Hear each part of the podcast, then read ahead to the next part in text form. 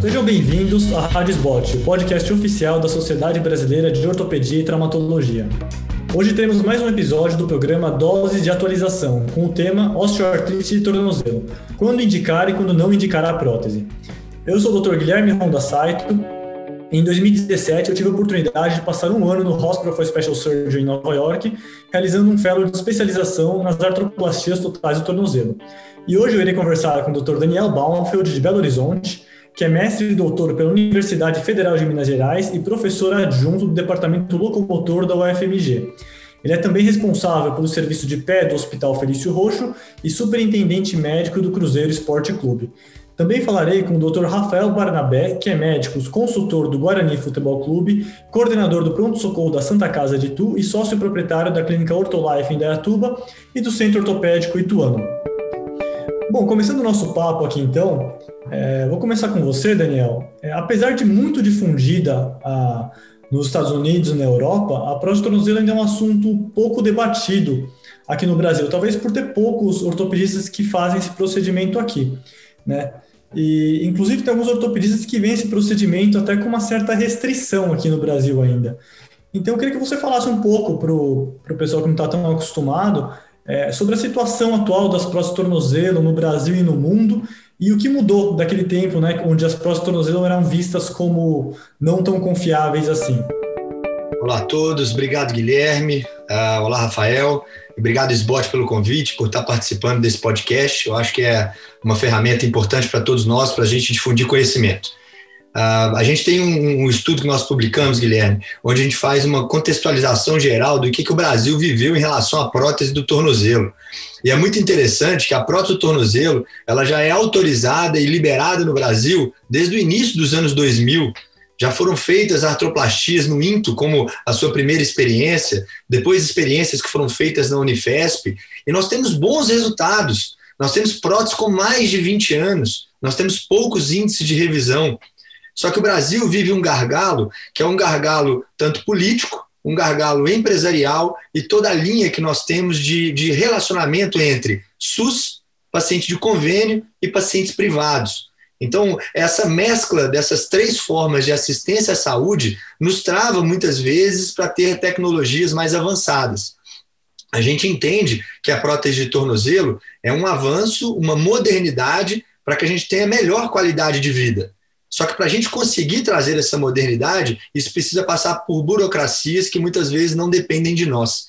Uh, a gente pode evoluir cientificamente, a gente pode batalhar por ter todos esses procedimentos disponíveis no nosso hospital, a gente pode estar preparado tecnicamente, mas uh, a gente tem burocracias que muitas vezes não, não nos deixam chegar lá.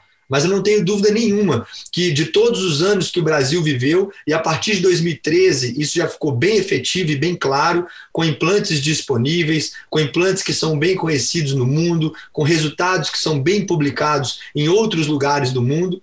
E por uma sorte ou azar, né, nós pegamos a, a quase a terceira geração de prótese de tornozelo, então, nós não vivemos todos os problemas na, no desenvolvimento da prótese, mas nós pegamos o benefício de já pegar uma situação hoje já bem consolidada. Então, a evolução técnica já chegou nas nossas mãos e nós temos hoje tudo disponível para que a gente consiga ofertar o que há de melhor para os nossos pacientes.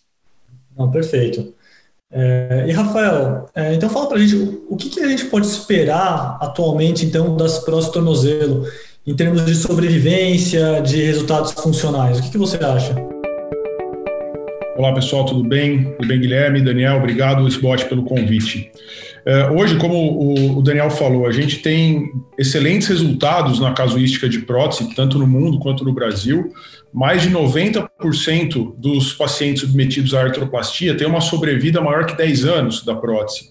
Então, com a terceira geração de prótese, a gente já tem um, uma, um resultado, uma confiabilidade maior no tratamento, é, não, não estando o paciente submetido àquelas intempéries, aqueles problemas das outras gerações, de grandes ressecções ósseas, próteses cimentadas que se soltavam uh, com, muito precocemente, né? Então, a, a prótese constrita, que tinha uma durabilidade muito menor.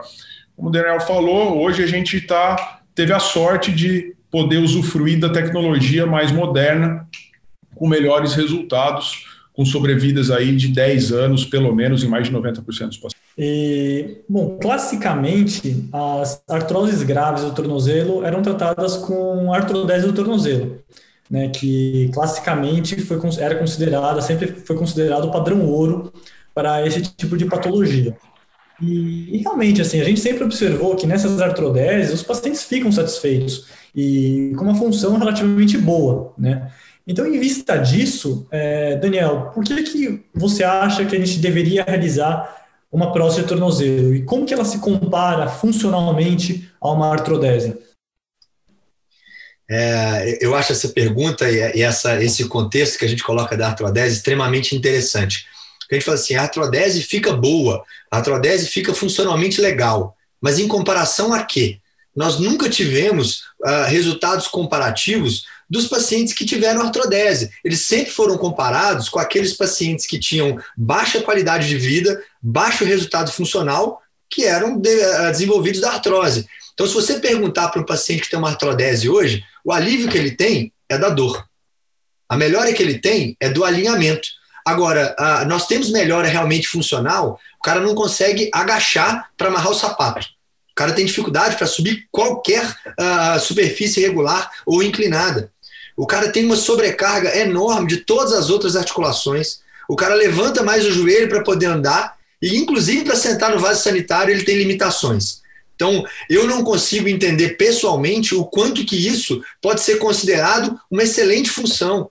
A gente tem trabalhos clássicos que demonstraram que o maior objetivo da prótese é deixar a marcha mais harmônica, é deixar a vida mais ativa e mais funcional e fazer com que o paciente tenha menores limitações relacionadas à sua articulação.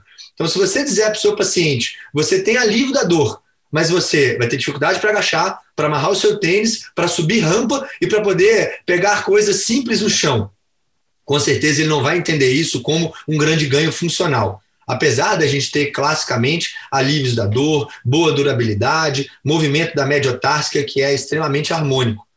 E aí a introdução da artroplastia, ela vem como a grande evolução que vieram das outras articulações. E o que eu queria pontuar daquele do, do primeiro tema que nós dissemos, hoje nós temos números da artroplastia do tornozelo que são comparáveis ou até um, um pouco melhores do que as artroplastias consolidadas, que é a artroplastia do joelho e a artroplastia do quadril.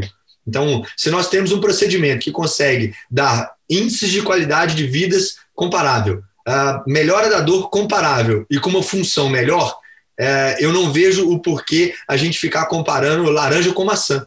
Então, na minha opinião, existem pacientes que são clássicos para indicação de artrodese. Nenhum de nós vai pensar em artroplastia. Existem pacientes que são indicações de prótese, como nenhum de nós vai pensar em artrodese. Acho que foi muito, foi perfeita a sua colocação, Daniel. E realmente é isso que você falou, né? Antigamente, nos trabalhos mais antigos, é, eles mostravam que a, a, o nível de função entre a prótese e a artrodese eram similares. Mas nos artigos mais recentes, cada vez mais tem se feito é, testes de função em terrenos não, na, não no plano, né? Mas como é no dia a dia, né? Subida, descida, escada, rampas. E realmente esse tipo de terreno, cada vez mais a prótese vem mostrando nesses trabalhos mais recentes ter uma, uma função superior, né? Eu acho que o Daniel falou bastante das limitações da artrodese, né? Então, o paciente tem limitações devido à perda da mobilidade do tornozelo. É, mas, Rafael, fala um pouco para a gente. Obviamente, a prótese também não é mil maravilhas, né? Tem suas desvantagens também. Então, que tipo de limitações funcionais você acha que um paciente que faz uma prótese tornozelo pode ter? Uh, primeiramente, né, o custo do tratamento é maior. Então, o, o, pagador do tratamento, ele sempre vai entender, se for, por exemplo, paciente de plano de saúde, vai haver o questionamento do porquê não fazer artrodese baseado nesses trabalhos mais antigos. Então, sempre existe aquela briga que o médico precisa em relação, ter em relação ao plano de saúde para justificar a indicação da prótese, né? Uh, a, sobrevida da prótese, a gente sabe que os bons resultados, 10 a 15 anos de sobrevida de, da, da prótese, mas em algum momento, se o paciente viveu o suficiente, a revisão vai ser necessária. Então, isso é um, um porém em relação à artroplastia. Uh, as complicações pós-operatórias também elas tendem a ser um pouco mais graves quando acontecem num paciente submetido à artroplastia que num paciente submetido a uma artrodese, por exemplo. Existem casos em que chega-se a, a, a, extremos de amputação. Graças a Deus não é a nossa, a nossa realidade, a nossa, o, o usual, né? Mas uma infecção de prótese é muito mais difícil de tratar, por exemplo, do que uma infecção numa artrodese. Né? Então, acho que essas são algumas limitações encontradas para se indicar e fazer a, a artrodese a artroplastia, perdão, mas com, concordo com vocês de que funcionalmente não, se, não dá para comparar, como o Daniel falou, laranja com maçã. A função é muito melhor, preservando-se a mobilidade da tibiotársica. É, eu acho que, esse, acho que é isso aí, exatamente pelo fato que você falou de da prótese ter uma sobrevivência, é, uma limitação funcional também é que o paciente não pode ter atividades de altíssimo impacto né, na prótese, porque isso pode realmente comprometer a sobrevida dessa prótese. Né? Por mais que eu, eu, isso é um problema, porque o paciente consegue, né? Muitas vezes os pacientes que fazem prótese vão conseguir jogar futebol, vão conseguir correr, vão conseguir fazer tudo. Exato. Você tem que segurar eles, né? Porque senão realmente você pode comprometer o resultado a longo prazo, né? Sim, e, e bom, uma tendência. É, você deve ter observado que as indicações da prótese de tornozelo vêm cada vez aumentando mais. Né? Antigamente a gente tinha uma série de restrições de deformidade, qualidade óssea, idade. E você vai nesses congressos americanos, principalmente, cada vez mais os cirurgiões estão dispostos a fazer prótese de tornozelo em praticamente qualquer pessoa, né? E vem cada vez mais se expandindo isso. Conforme os cirurgiões vão ganhando confiança, parece que essas indicações vêm se expandindo. É, Daniel, o que, que, você acha disso? Você concorda com essa, com essa expansão das indicações ou você está mais para o lado que é mais rigoroso na hora de selecionar seus pacientes? É, eu, eu, acredito que uh, nos Estados Unidos nós temos uma, uma facilidade, porque a, a forma do, do, treinamento dos cirurgiões de lá, uh, pela acessibilidade aos cadáveres, ao, aos cursos, é, é, um pouco mais livre do que a nossa. É, mas nós que temos vivência com prótese, a gente sabe o quanto não se torna incapacitante se a gente tiver uma deformidade supra, intra ou inframaleolar. Isso não é um problema hoje para ser corrigido. Hoje a gente consegue fazer uma prótese primária congruente em torno de uma hora e meia. E a gente vai agregando 20 a 30 minutos a partir do que a gente vai precisar fazer. Só que eu penso hoje como uma prótese de tornozelo, uh, buscando conhecimento do que a gente aprendeu com as outras articulações, principalmente o joelho. Claro, comparando uma articulação que é um gínglo com uma articulação congruente que é o tornozelo. É, eu não vejo, por exemplo, cirurgiões de joelho retencionando o ligamento colateral medial quando eu tenho uma lacidão é, do colateral medial. É, e muitas vezes os conceitos primários das nossas próteses é vamos reconstruir os ligamentos para que a gente tenha é, uma prótese estável. E hoje a gente sabe que se a gente fizer as correções através uh, do próprio alinhamento da prótese, se a gente não tiver deformidades supramaleolares grosseiras, se a gente não tiver deformidade inframaliolar grosseira, os problemas ligamentares mediais e laterais, pequenas ausências de maléolo medial e lateral, alterações da sindesmose são facilmente corrigidas com a prótese. Então, hoje a gente tem capacidade de fazer correções ao mesmo tempo e hoje a gente tem limitações que se tornaram cada vez menores. Né? Insuficiências do deltoide, pé cavovaro, uh, alterações é, é, de, de alinhamento na tíbia como um todo, uh, hoje a gente consegue corrigir uh, com, com situações intraoperatórias. Obviamente, quando a gente tem é, um tornozelo em bola em soquete, ou a gente tem uma ausência completa do maléolo medial, ou a gente tem uma perda de estabilidade, principalmente do platô tibial na sua região posterior, a gente vai diminuir e restringir a nossa indicação para prótese.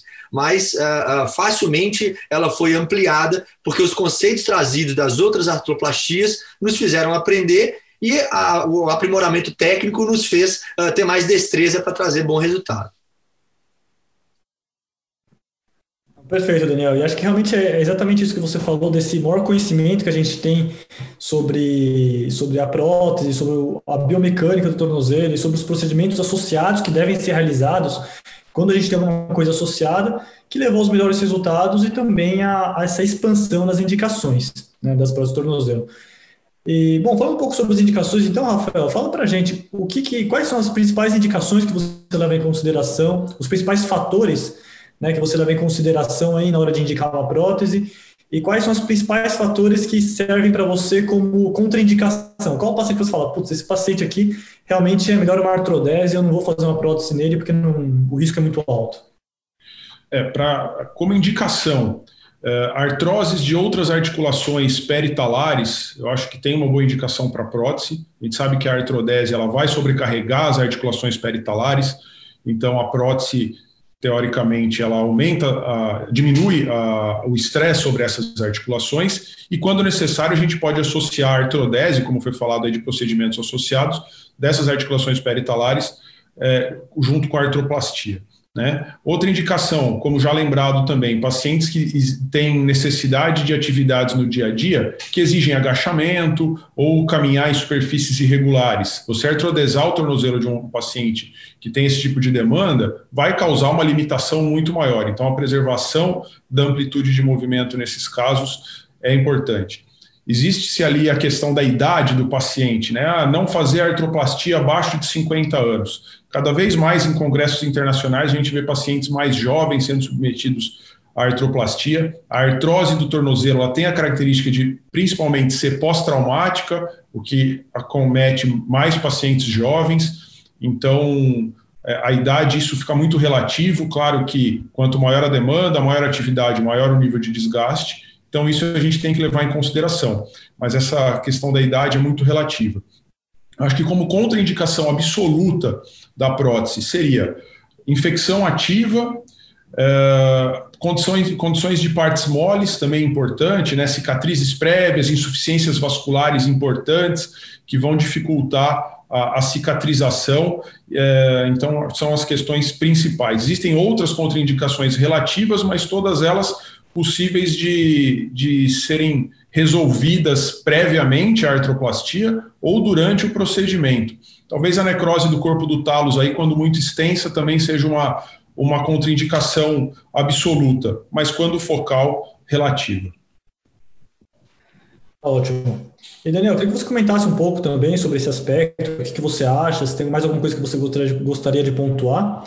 E eu queria que você emendasse já e comentasse um pouco disso que o Rafael falou sobre a questão da idade, que é um assunto muito debatido. Né? Inclusive, tem artigos mostrando que a idade não influencia no resultado funcional, enfim. Mas é um assunto muito controverso. O que você pensa a respeito disso, pessoalmente? É, eu divido as contraindicações como três contraindicações principais: doenças infecciosas, doenças vasculares, doenças neurológicas, as neuropatias. Essas são as contraindicações principais que eu utilizo. Obviamente, se eu não tiver suporte ósseo é, no talos ou não tiver suporte ósseo na tíbia, isso também seria uma contraindicação formal. Ponto. Todas as outras a gente consegue fazer algum manejo, seja utilizando uma prótese de revisão, seja utilizando ah, uma cirurgia em dois tempos, que a gente vai cimentar uma área óssea de falha, que a gente vai retirar o material de síntese prévio que ficou na região do tornozelo e a gente faz uma cirurgia em dois tempos para que haja uma, uma uma formação óssea naquela região, então isso já não se torna mais uma contraindicação absoluta. É, em relação à idade, nós inclusive já temos trabalhos que demonstram que os melhores pacientes são aqueles mais novos. Por quê? Porque ele tem melhor condição muscular, porque ele tem menor comprometimento das outras articulações e porque ele tem um potencial funcional melhor. Então, tem artigos que demonstram uh, uma evolução de prótese que pacientes com 40 anos evoluem melhor do que os pacientes com 60 anos. Isso, claro, porque eu tenho menor comprometimento local, eu tenho melhor densidade óssea, eu tenho uma melhor função e adaptação da nossa prótese. E se a gente pensar bem, se eu tenho uma artrose pós-traumática, como o Rafael falou muito bem, ela inicia em pacientes mais jovens, uh, eu vou é, deixar esse paciente evoluir mal pelos próximos 20 anos funcionalmente, para depois que ele tiver evoluído mal nos últimos 20 anos, eu vou dar a possibilidade para ele evoluir bem.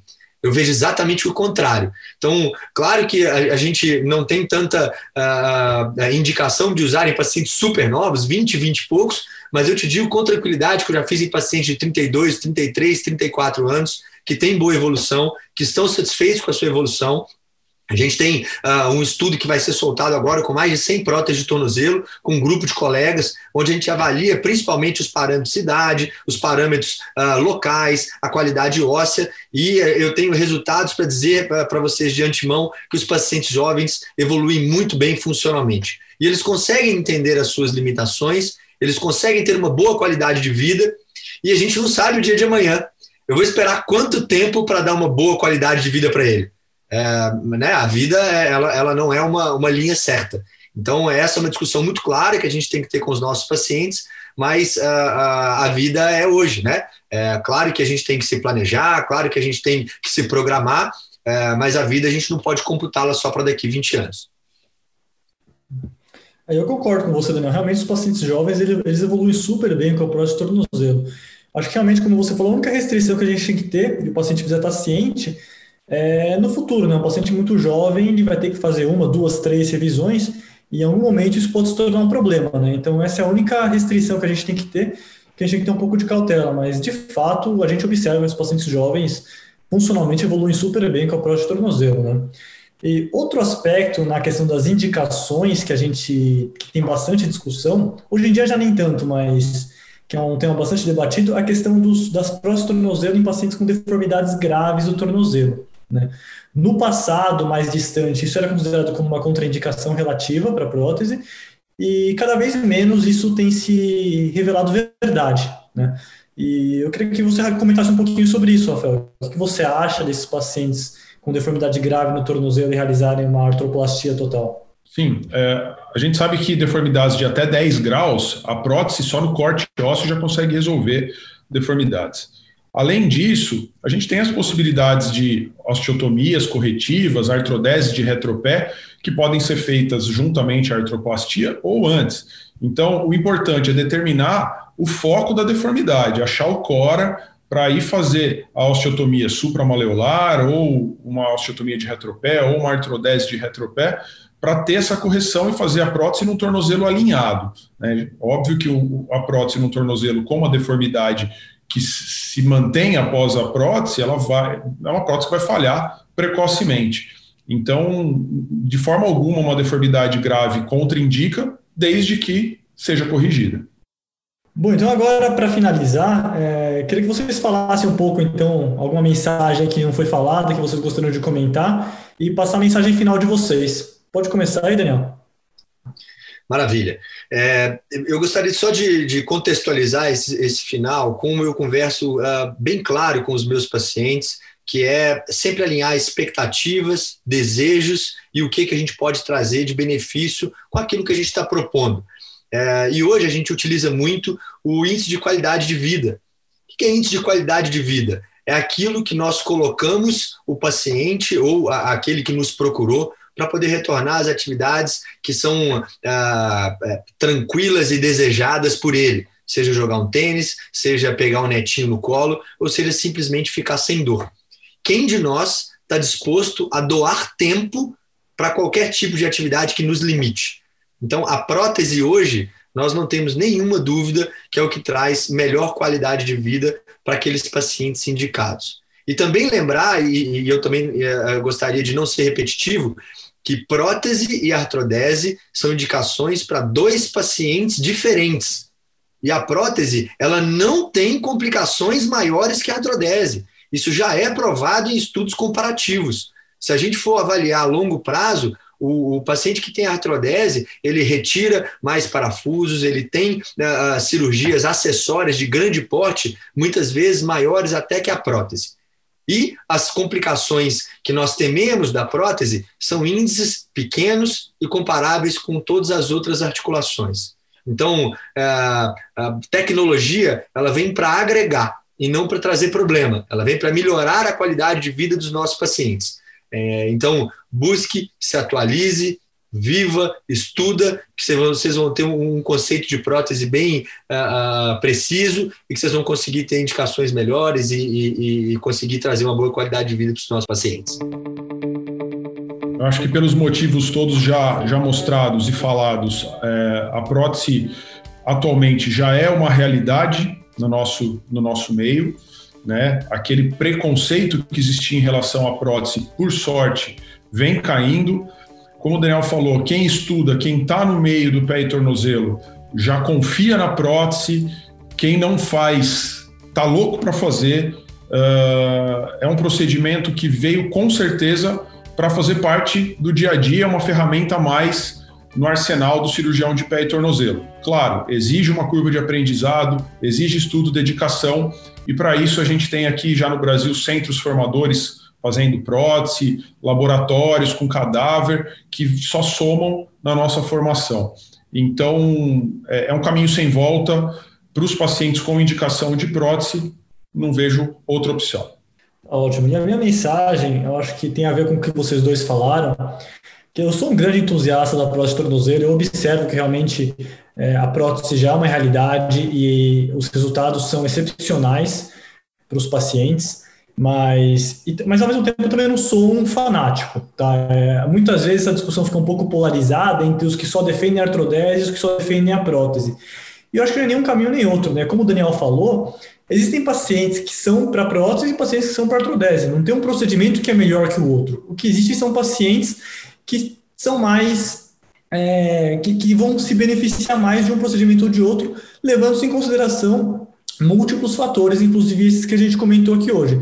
Então a gente precisa saber realmente selecionar nossos pacientes para sempre, obviamente, é, escolher o procedimento que vai trazer o melhor resultado para cada pessoa específica. É, eu queria agradecer o Daniel, o Rafael, foi uma honra aí compartilhar hoje essa, essa discussão com vocês e espero que os ouvintes tenham gostado e aproveitado aí o conteúdo. É, você acabou de ouvir mais um episódio da Rádio Sbot, o podcast oficial da Sociedade Brasileira de Ortopedia e Traumatologia. Todas as edições estão disponíveis no site www.sbot.org.br e também nas principais plataformas de streaming. Nos vemos no próximo episódio. Até lá!